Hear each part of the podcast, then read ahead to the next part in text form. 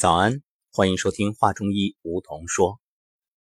一早醒来就看到很多留言，其中有一位朋友说，昨天去影院看了最近的热点《我不是药神》，看完深有感触。因为这位朋友也曾经走进上古养生之道的课堂，那当时对于课堂上的种种，他虽然非常认同。但是触动并不是很大，因为衣食无忧，然后身体健康，周遭的一切都是一种幸福态，所以他觉着好像没有太大的使命感，就是满足于自己生活的这种状态当中。但是看完这部电影，他真的被触动到了。他说：“现在想想课堂，想一想为什么。”要通过这种《黄帝内经》健康大讲堂的方式去传播健康的理念，他真的懂了。然后这位朋友还特别发来一段长长的观后感。今晚的声音疗愈，我就将和大家分享他的这篇文章。说到这儿呢，不由得想到自己当初的工作。其实我不是药神这部电影我还没有看，只是看到了一些朋友的。影评，但那种剧情里所呈现的真实，我在生活当中早已经历。为什么？因为我当初在慈善机构，很了解这种药品它的价格，包括真正用药人的那种窘迫。就电影剧情所呈现的这个故事，基于它是生活中真实的状况，所以让很多人被触动，引发共鸣。那么，究竟这个问题出在哪儿呢？有人会说，这个药是不错，太贵了。那这个真药它就应该降价，它不应该卖那么贵。你既然救死扶伤，你既然为了是让大众获得健康，你干嘛卖那么贵呀？可是想过没有，它巨额的研发经费啊，这个药它可不是你凭空得来，而是真正的集各种力量于一身，通过长期投入的巨额研发经费才得到。有人会说。那既然有仿制药，又那么好，又那么便宜，啊，效果也差不多嘛，那干嘛不让卖呢？对呀，救命要紧，人命关天。话是如此，可是我们再一想一想，这仿制药它不就是山寨吗？虽然它符合印度本国的法律，但是当它输出的时候，到别的国家的时候，这就是违法了，因为违反了别的国家的法律。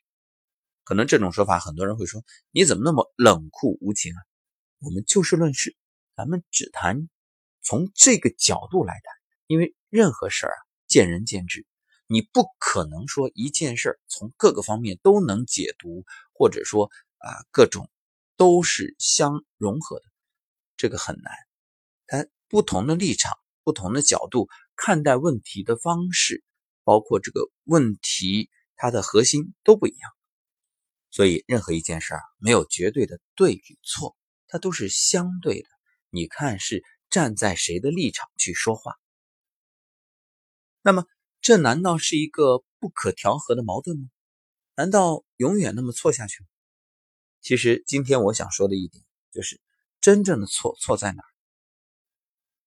错在方向。什么意思？因为无论这个药。它有多神奇？它终归只是药。我们要解决的是患病的原因，在源头上入手。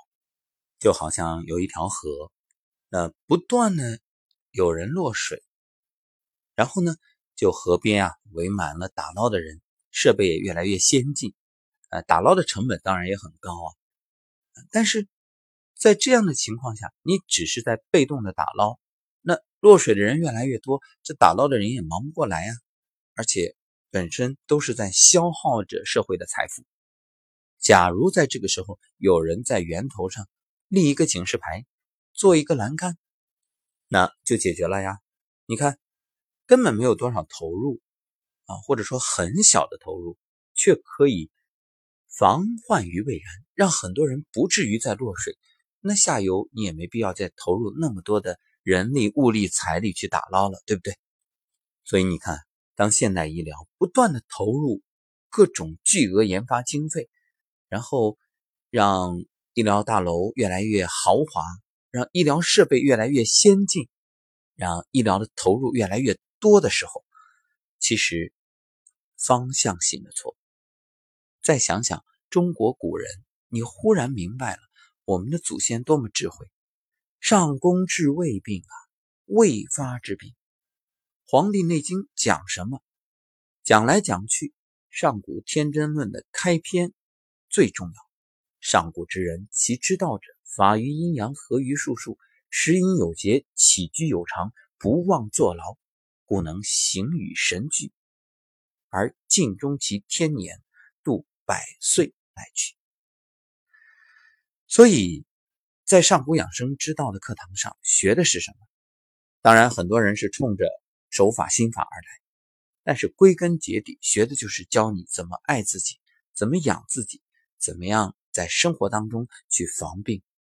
当你真正能做到这一点，那你会发现根本就不会陷入这一种啊关于巨额药物的纠结当中。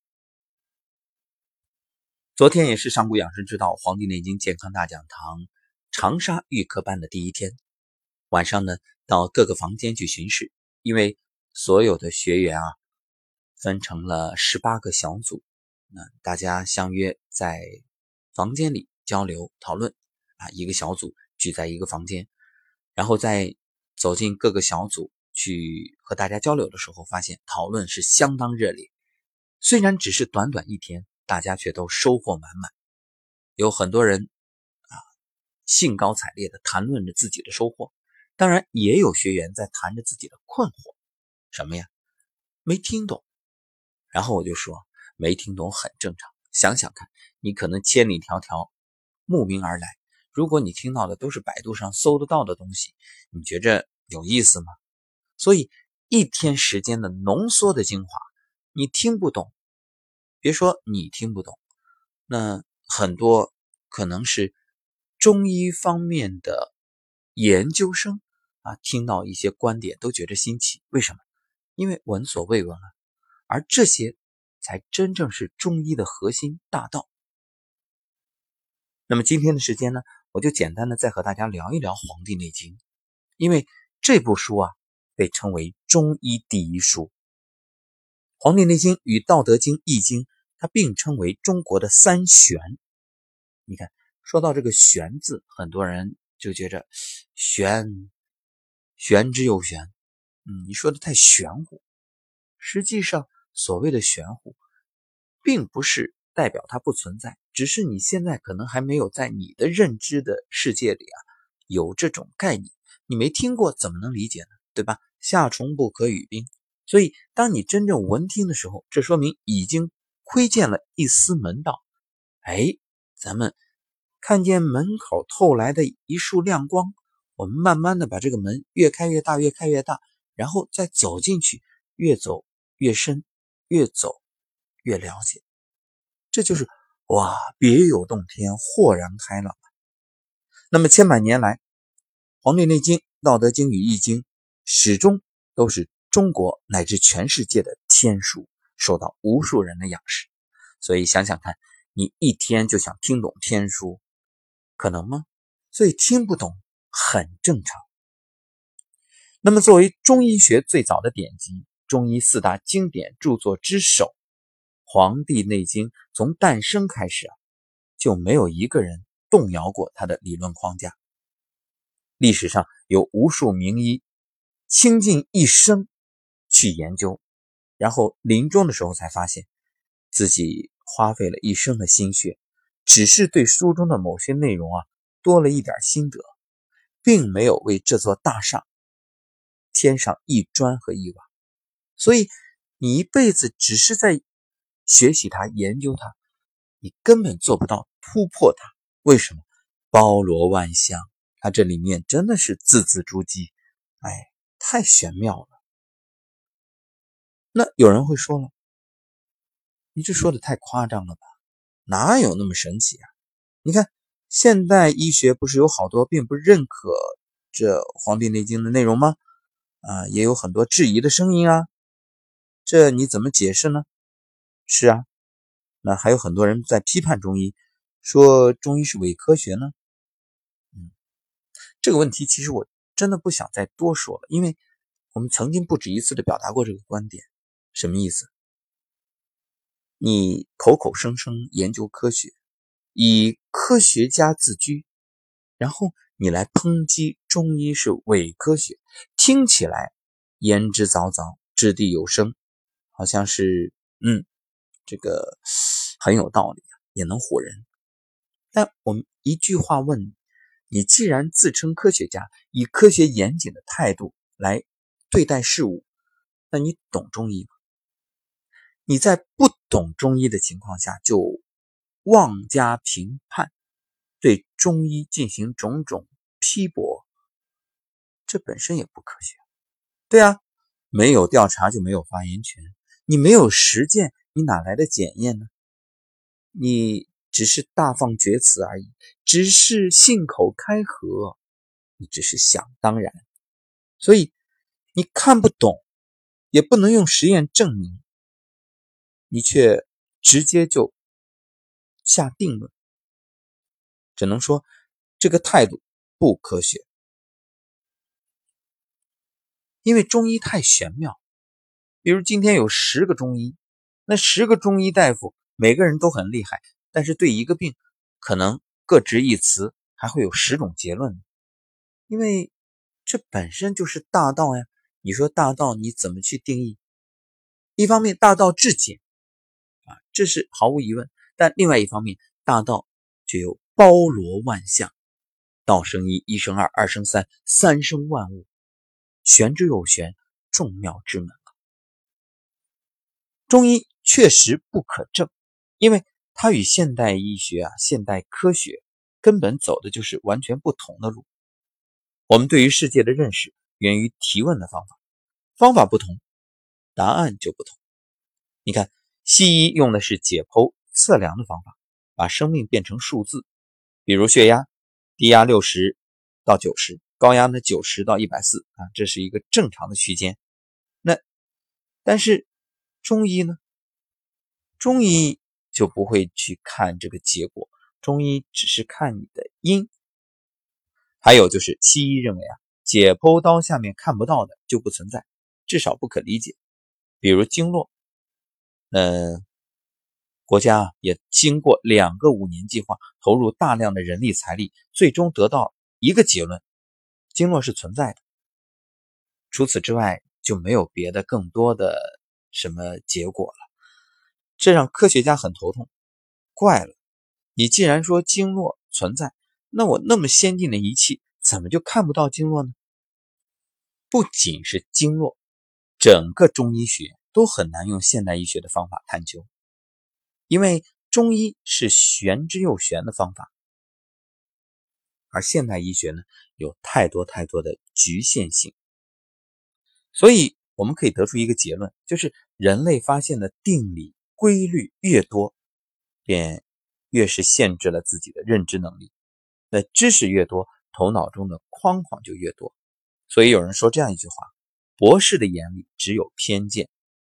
你看，这也就解释了为什么在课堂上，很多有着丰富经验的学员，对于课程会有种种的思考、困惑、不理解，因为和他的认知相悖啊。但是反过来，一张白纸好作画，从来没学过医的一些学员走进来，却听得如痴如醉，深信不疑。所以，千万别让你内心的认知。障碍了你，不要自以为是，不要固步自封，不要有成见。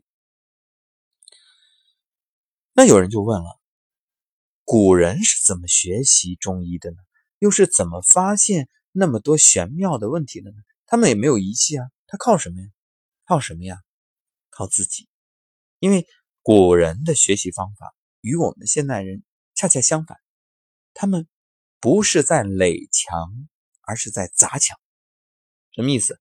你看，老子说“为道日损”，就是每得到一个知识啊，就相当于拆了墙上的一块砖。那在这里，书不是越读越厚，而是越读越薄。什么叫道法自然，大道至简？真传就是一句话。所以，所谓的大智，就是佛，或者是老子那样的人，学到最后，高墙被拆平了，所以超凡入圣。那这种入圣啊，当然在常人眼里无法理解。不过，东方的佛学、易学、中医都是这种类型的文化，他们是先贤在简欲、入定、无为这些当中发现的。与眼前世界并行不悖的另外一个世界，这就好像我们说断舍离，现代人也说嘛，做减法。人生不是拥有越多越幸福啊，对呀，你最终会发现我们需要的东西很少很少。所以，人生的前半生大部分就是不断的攫取、不断的增加、不断的给自己添负担，而后半生，如果你能觉醒的话，你会发现是把。当初披在身上的枷锁，一点一点的打开、解掉，最终如释重负啊！到年老，越过越简单，越过越素朴啊！这时候发现，这样的日子才是真正的幸福。那么，我们再说回到经络，无论是经络穴位，还有解剖学上不存在的器官，比如三焦啊，这些，它其实都与。暗物质相似。什么是暗物质？现代物理学认为，宇宙中百分之九十五以上的东西是看不到、摸不到的暗物质。也就是说，我们现在能看到的、能研究到的，只占总数的百分之五不到。那这些暗物质看似不存在，但始终发挥着作用啊。比如我们说信息呀、能量啊，这都很玄啊，所以被称为玄学。中医的这个玄还体现在哪方面呢？就是从诞生之时就有完美的体系啊！我们就以《黄帝内经》他的成书作为诞生之时。历史表明啊，后人只是在研究它，而没有突破和发展它，因为你太难突破了。《黄帝内经》的理论庞大深邃，藏象学、经络学、运气学、阴阳五行学可以说是环环相扣。纵横穿插，错综复杂。两千多年来，人们的研究只是给这本古籍添加一些注脚，啊，谈一谈自己的理解、认识、见解，把原本浑然一体的经典肢解出了众多门派。如果你研究透了《黄帝内经》，你就只从里面拿出一点点的皮毛，你都可以形成自己一套研究的体系。其实，这种肢解几乎是所有东方传统文化的发展道路。比如中医啊、易学、佛学、儒学都是这样，而现代科学的发展道路与此相反，先提出一个理论，然后完善，然后再完善，这就是老子口中的“为学日益”，和刚才所说的“为道日损”，哎，恰恰相反，于是就出现了截然相反的现象：研究传统文化注重首创典籍。研究现代科学呢，则注重新发现，或者说，西医是向前看，中医总是向后看。这也解释了很多人的一个困惑：说你传承中医一点突破都没有，一点发展都没有，你这不是一直在倒退，在进步吗？你不是说现代人不如古人吗？是啊，那古人本身就给了我们很大的一个智慧体系，你干嘛要说我一定要去突破它？如果本来这个体系它就是完美的，那你何必天天嚷嚷着想着我要有什么新发现？那不过是哗众取宠。《黄帝内经》可以说是对我国上古医学的第一次总结，是仅存的战国以前中医学的集大成之作。鉴于它如此重要的地位，所以作为我们，作为现代人。应该是一个崇敬的心，去好好的学习、研究真正去把它了解。我们不敢说吃透啊，这个穷尽一生也未必能做到。但是尽心去学，尽力去悟，哪怕只是懂其中一点点，如果能践行于生活，用于指导衣食住行，那就已然是受益匪浅了。所以你说《黄帝内经》到底教我们什么？有人说是教我们治病，实际上它是真正在告诉我们怎么能不得病。所以，当你开始研究《黄帝内经》，你会发现。每个人都是一个宝，包括你自己，因为你本具足，你本健康，你的身体本身它就符合天道，它有着自然的运行规律。我们要做的恰恰是不干扰它，比知道要做什么更重要的是知道不能做什么啊，这才是养生的根本啊！所以我又想起了有朋友。听友啊，在之前问我的问题，说你每天讲那么多养生的方法，你都做吗？我说我做不过来呀。那这些方法太多了，你说哪个好，哪个都好。八段锦、太极养生步、混元桩、颤抖功，养生不是要一天你从早到晚什么都不做，天天就在那儿打坐，就把所有这些练一遍，不是。养生是你。在练习这些适合自己的方法的同时，懂得不伤害自己啊，衣食住行养啊，包括睡眠等等，不去做伤害自己的事儿，这才是养生的核心啊。好，絮絮叨叨又说了那么多，今天进入课程的第二天，将要通过五行矩阵的体验，帮助大家去疗愈自己的身心，还有很多值得惊喜的期待。那我就不做剧透了，还是欢迎各位在课堂上的同修跟随着我们一起前行。而没有走进课堂的家人呢，我相信终有一天我们会相见。感谢收听本期节目，也欢迎大家将《画中医》、还有《养生有道》以及《梧桐声音疗愈》这三档节目啊做一个订阅，每天可以第一时间收到节目更新的提醒。下期节目再会。